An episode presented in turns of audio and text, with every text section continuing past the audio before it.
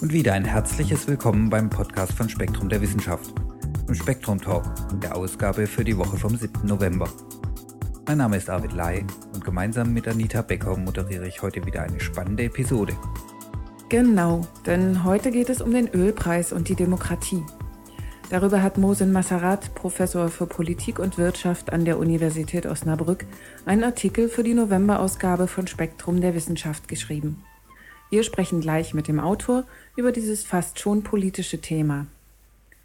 Zudem liest heute wieder Dr. Michael Springer seine wundervolle Kolumne und am Ende finden Sie wie immer ausgewählte Wissenschaftsnachrichten aus der Redaktion von Spektrum Direkt. Aber zuerst spricht Arvid Lai mit Mosen Massarat. Guten Tag, Herr Maserat. Schön, dass Sie Zeit für uns haben. Ja, guten Tag auch, Herr Lai. In Ihrem Artikel beschreiben Sie unter der kurzen Überschrift Ölpreis und Demokratie sehr komplexe Zusammenhänge.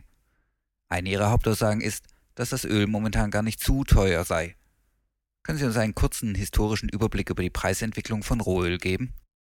Äh, die Rohölpreise waren bis äh, zum ersten Ölpreisschock billiger als jede andere Flüssigkeit, auf jeden Fall Wasser, äh, also Wasser zum Trinken. Äh, das waren Dumpingpreise aus meiner Sicht, weil äh, die ökonomisch kalkulierbare Knappheitskomponente des Preises einfach äh, nicht drin war, durch politische Maßnahmen wegradiert wurde, kann man sagen. Und äh, dann äh, haben wir eine kurze Etappe der Preiserhöhung aufgrund der Verknappung. Wiederum danach äh, fast 20 Jahre eine längere Periode der Preissenkung aufgrund der Kriege, Auseinandersetzungen, Rüstungsausgaben, Aufbauarbeiten aufgrund des Krieges im Mittleren Osten und Bedarf, der Wiesenbedarf, äh, der Zwang zur Ölproduktion, also Preissenkung aufgrund von nicht ökonomischen Ereignissen, bis Anfang dieses Jahrtausends, Jahrhunderts, Jahrtausend. Und jetzt äh, ist es so, dass die politischen Interventionen äh, nicht mehr greifen, dass die große Nachfrage von äh, zusätzlichen zwei bis 300 Millionen Konsumenten, neuen Konsumenten in China und Indien äh, unweigerlich die Voraussetzungen für Öl- und Gasanbieter verbessert haben, um allmählich als autonom und souverän handelnde Marktteilnehmer äh, den Preis zu bestimmen. Deswegen haben wir heute einen deutlich höheren Preis als im letzten Jahrhundert. Wenn der Ölpreis ein politischer ist, wie sahen die entsprechenden Interventionen in der Vergangenheit aus? Sehr komplex und nicht mit einem Wort zu beantworten. Es waren gezielte Manipulation bzw. Unterwerfung der einige Anbieter unter die Politik der USA. Äh, der größte Anbieter der Welt und Exporteur ist ja Saudi-Arabien und es ist bekannt, dass Saudi-Arabien genau eine Ölpreispolitik betrieben hat, die USA von der saudischen Königsfamilie verlangt haben. Das gleiche gilt auch für die Ölscheichstürmer am Persischen Golf. Damit war eine große Fraktion im Prinzip innerhalb der OPEC äh, Amerika hörig.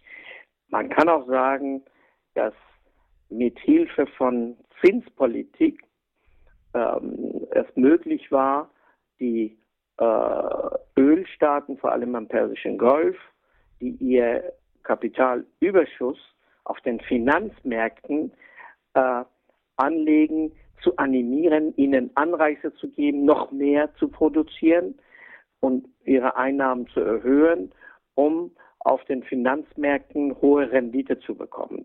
Die Zinspol diese Zinspolitik hat besonderes Regen betrieben.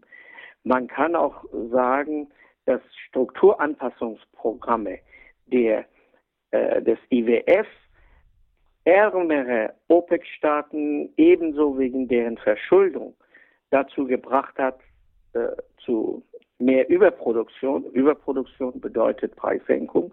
Es gibt eine, ein Bündel von Maßnahmen, die äh, gewirkt haben. Vor allen Dingen hat auch, äh, haben auch die Kriege, die seit 30 Jahren sich gegenseitig ablösen, nacheinander ablösen. Ähm, die Kriege haben dazu geführt, dass die OPEC insgesamt als ein Block äh, auf den Weltmarkt geschwächt wurde und dass die Devisennachfrage und damit der Druck auf Ölproduktion gesteigert wurde. Und wir wissen, dass äh, Vereinigte Staaten, äh, England und Israel maßgeblich daran beteiligt waren, dass Iran und Irak äh, durch, äh, also von beiden Seiten Rüstungsgüter erhielten, damit und äh, damit sie den Krieg fortsetzen könnten. Je länger der Krieg gedauert hat, desto größer war dieser Druck auch auf die OPEC und auf die Ölproduktion wegen der Deviseneinnahmen. Also Sie sehen, äh, man kann noch mehr ähm, politische Interventionsfaktoren in das ganze Geschehen erkennen. Sie beschreiben auch den Zusammenhang zwischen der Regierungsform und dem Ölpreis. Wäre der Mittlere Osten stärker demokratisiert, würde dieses System also gar nicht mehr funktionieren? Ähm, das ganze System äh, würde anders funktionieren. Äh, wenn die OPEC-Staaten demokratisch wären, würden in den einzelnen OPEC-Staaten Parteien um äh, ringen in, äh, bei den Wahlkämpfen, wie sie am besten weniger Öl produzieren und äh, höhere Einnahmen erzielen. Äh, dieser Mechanismus wird äh, mit großer Wahrscheinlichkeit in, unter demokratischen Bedingungen dazu führen, dass diese Staaten das Öl viel deutlicher als heute verknappen und auf diese Weise ihre Einnahmen erhöhen. Das ist ein ganz normaler Vorgang in jeder demokratischen Gesellschaft. Dieser Zusammenhang kollidiert doch mit der Demokratisierung des Mittleren Ostens, wie ihn die aktuelle US-amerikanische Regierung anstrebt. Wie ist das zu verstehen? Man kann auch die Frage umdrehen und fragen und sagen, ob äh, vor dem Hintergrund dieses Faktums und der Tatsache, dass die US-Regierung im Mittleren Osten die Demokratieansätze, zum Beispiel Mossadegh-Regierung 1951 bis 1953, gewaltsam beseitigt haben und ganz dezidiert mit diktatorischen Regimen zusammengearbeitet haben, zum Beispiel Schah-Regime, zum Beispiel Saudi-Arabien. Das sind Fakten. Man kann äh, insofern äh, großen Zweifel haben, ob die USA wirklich diese Region demokratisieren wollen. Die Diktaturen in der Region passen viel besser in das äh, Ölpreiskonzept und strategische Konzept der USA. Ich vermute, Demokratie ist ein Begriff, mit dem man heute, äh, äh, heute einen moralischen Vorwand findet, um äh, die, äh, die eigene Politik, einschließlich Krieg, ähm, darunter zu verbergen. Das mag sich für den einen oder anderen Hörer nach einer Verschwörungstheorie anhören. Wie verbreitet ist denn diese Sicht der Dinge? Ja, Verschwörung, das ist sicherlich die Neoklassiker, die bis jetzt immer gesagt haben, Angebot und Nachfrage bestimmen den, den Preis, die bis jetzt im Prinzip den politischen Faktor, den Machtfaktor ähm, ausgeschlossen äh, haben.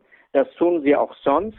Äh, ihre Theorien sind reine äh, Angebot- und Nachfragetheorie und nicht äh, ohne Einbeziehung der Machttheorie. Wenn äh, Neoklassik so vorgeht, damit die Realität ausklammert, äh, erscheint äh, ein Ansatz, äh, in dem die Realität wieder hereingeholt wird als eine Verschwörungstheorie. Sie zitieren in Ihrem Artikel den Nobelpreisgekrönten Ökonomen Robert Solow mit seiner These, immerhin von 1974, natürliche Ressourcen seien im Prinzip unerschöpflich. Damals wie heute ist Öl ein knappes Gut. Wie ist dieser Satz zu verstehen? Das hat mit der mit der mit dem Glauben, der ein Teil der Neoklassiker zu tun, äh, dass die Produktion von auch natürlichen Ressourcen, egal wie tief sie in der Erde äh, liegen und wo sie liegen, eine Frage der Ver Verfügbarkeit von Kapital ist.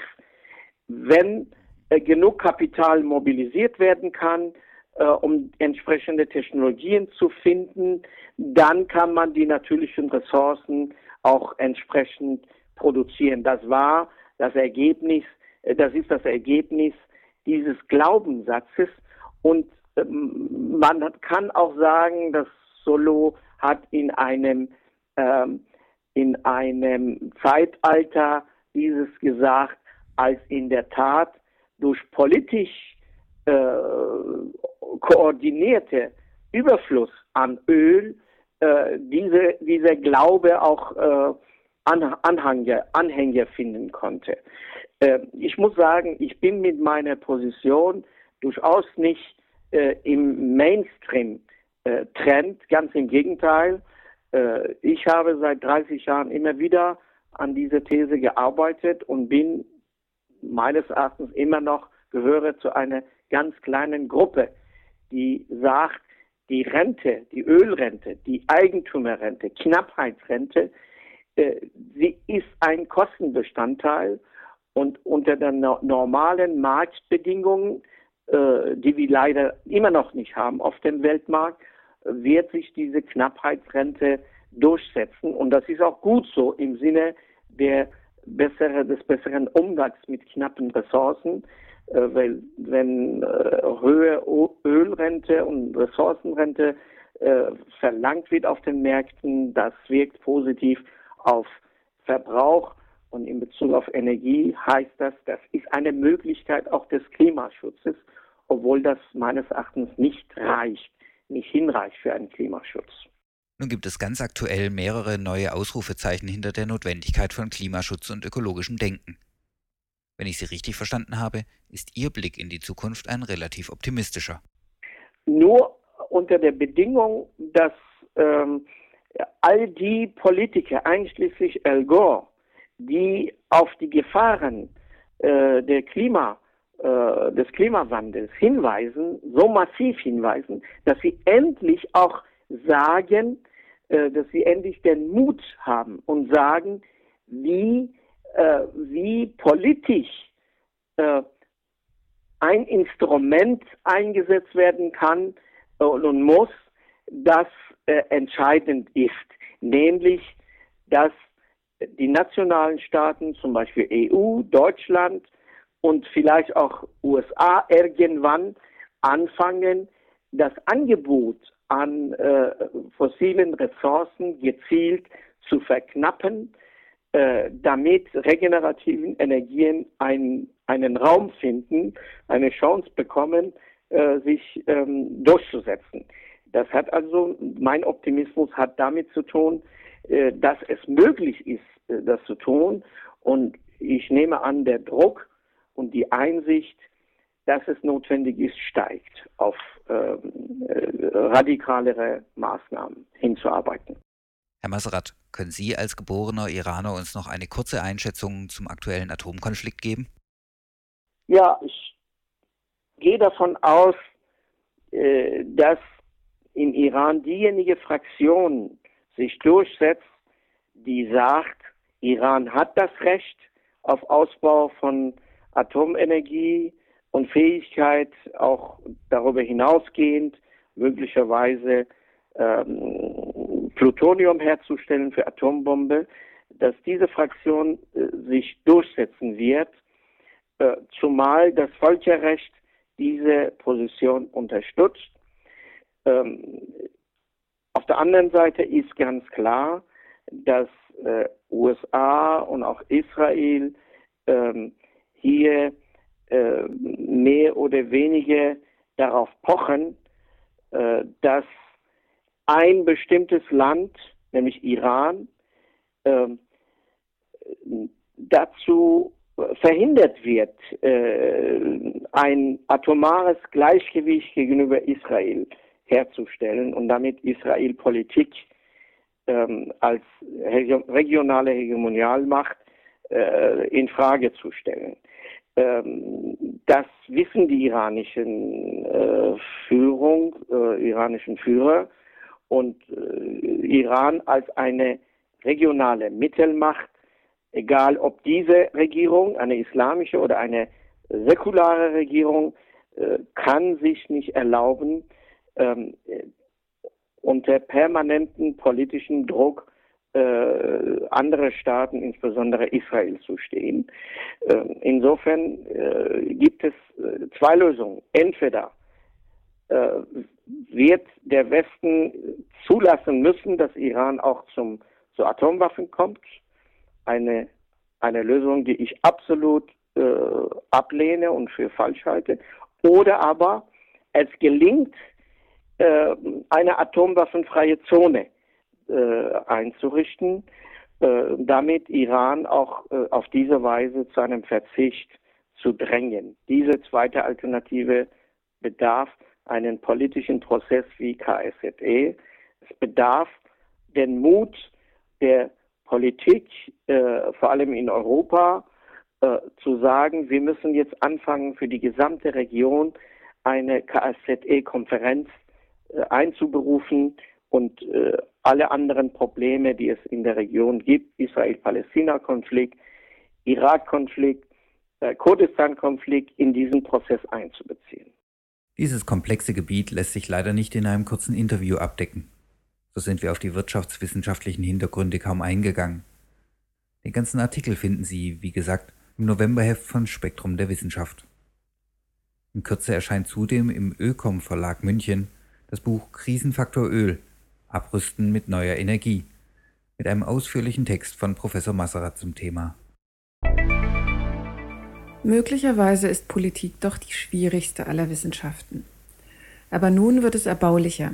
Michael Springer bringt Ihnen seinen November-Einwurf zu Gehör. Ist das ein Wunder? Warum der Wunderglaube scheinbar zunimmt. Vor kurzem machte das Institut für Demoskopie Allensbach eine repräsentative Umfrage zum Thema Glauben Sie an Wunder? Da die Meinungsforscher dieselbe Frage schon vor sechs Jahren gestellt hatten, konnten sie der Versuchung nicht widerstehen, die Antworten zu vergleichen und einen Trend abzuleiten. Anno 2000 glaubten nur 29 Prozent der Deutschen an Wunder, heute sind es hingegen 56 Prozent. Demnach hätte sich das Land binnen sechs Jahren von einer zu zwei Dritteln skeptischen zu einer mehrheitlich wundergläubigen Nation gewandelt. Da Wunder üblicherweise als Ereignisse definiert werden, bei denen die Naturgesetze außer Kraft gesetzt sind, scheint das zu bedeuten, die Bevölkerung verliert rapide das Vertrauen in den Anspruch der Naturwissenschaften, die Welt zu erklären. Während mich diese Nachricht auf den ersten Blick in einen Abgrund kulturpessimistischer Melancholie stürzte, zunehmende Lähmung des Verstandes, schmähliches Versagen populärwissenschaftlicher Publizistik, schien die Allensbacher Institutschefin Nölle-Neumann leise zu frohlocken. Sie stellte eine gewagte Verbindung zum kirchlichen Spektakel des bayerischen Papstbesuchs her und sah, so wörtlich, Hinweise darauf, dass sich die Menschen wieder etwas mehr dem Glauben zuwenden. So die Frankfurter Allgemeine Zeitung vom 20. September. Doch auf den zweiten Blick wurde mir wohler. Die meisten der zitierten Beispiele für Wunder blieben im Rahmen diesseitiger Welterklärung und fielen in die Kategorie glücklicher Zufall. Zum Beispiel Heilung von einer schweren, scheinbar hoffnungslosen Krankheit sei ein Wunder, meinten 67 Prozent der Befragten. 65 Prozent nannten es ein Wunder, wenn jemand einen schweren Unfall unbeschadet übersteht. Sogar durchaus nicht seltene, zugleich aber stark ersehnte Ereignisse galten jedem zweiten als Wunder. Fast die Hälfte der Befragten, jeweils 47 Prozent, bezeichneten die Geburt eines Menschen und die Rettung aus scheinbar aussichtslosen Notlagen als Wunder. 42 Prozent nannten die Schönheit der Natur. Da bin ich aber beruhigt.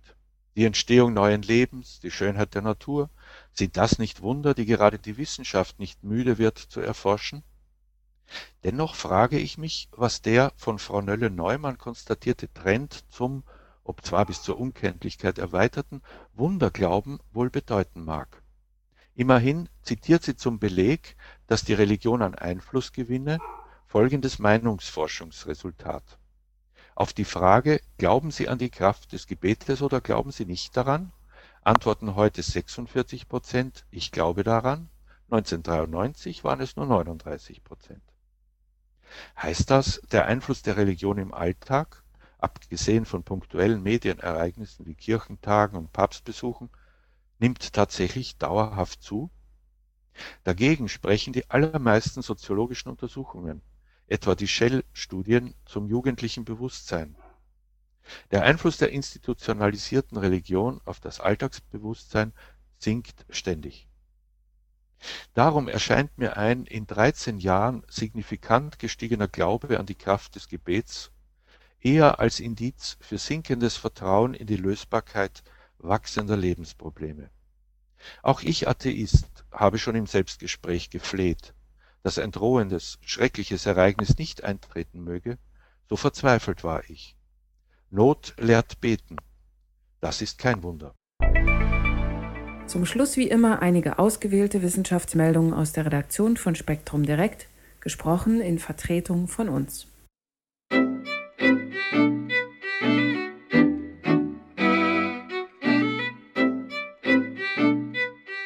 Einsamkeit im Bett erhöht Stresshormonpegel. US-Forschern zufolge schlägt sich die Stimmung beim Zubettgehen am nächsten Morgen im Hormonspiegel wieder, der wiederum den Tatendrang beeinflusst. Danach sorgen Einsamkeit, Traurigkeit oder Erschöpfung vor dem Einschlafen für ein erhöhtes Niveau des Stresshormons Cortisol beim Aufwachen. Der Cortisolanstieg sei in diesem Fall ein Signal des Körpers, dass es an der Zeit ist, sich um die Probleme zu kümmern und versorge uns mit der dafür nötigen Energie, sagte die Leiterin der Studie, Emma Adam, von der Northwestern Universität in Evanston. Über einen langen Zeitraum ist zu viel Cortisol schlecht für die Gesundheit. Auf kurze Sicht könne es jedoch hilfreich sein, mit schlechten Gefühlen fertig zu werden, meint Adam.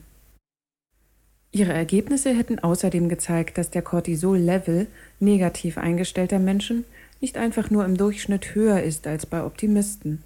Gefühl, Erfahrung und Cortisolausschüttung würden sich vielmehr auf einer täglichen Basis wechselseitig immer wieder neu beeinflussen. Und hier ein Update für den ersten Spektrum Talk. Substanz im Rotwein verlängert das Leben dicker Mäuse. Resveratrol, ein Bestandteil aus Rotwein, schützt übergewichtige Mäuse vor Gesundheitsschäden und erhöht ihre Lebenserwartung. Das berichten Wissenschaftler um David Sinclair von der Harvard Medical School in Boston. Die Forscher untersuchten drei Gruppen von Mäusen, die sie unterschiedlich ernährten. Normal, fettreich und fettreich plus Resveratrol.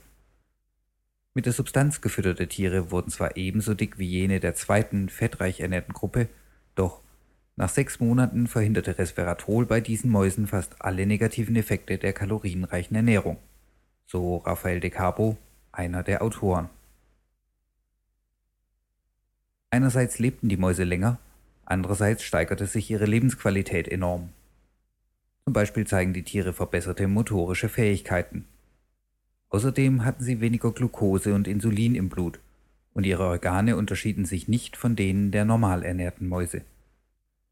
Wie diese Gruppe besaßen die Tiere mehr Mitochondrien in den Leberzellen und auch die Genexpression dieser Zellen glich der von Mäusen auf Standardernährung. Wie Resveratrol genau wirkt und ob die Substanz auch vor den negativen Folgen ungesunder Ernährung bewahrt, konnten die Wissenschaftler jedoch nicht klären. Bis dahin scheint es demnach wenig sinnvoll, allein aus Hoffnung auf positive Effekte Rotwein zu trinken. Zumal ein Glas nur 0,3 Prozent der Resveratroldosis enthält, welche die Mäuse bekamen.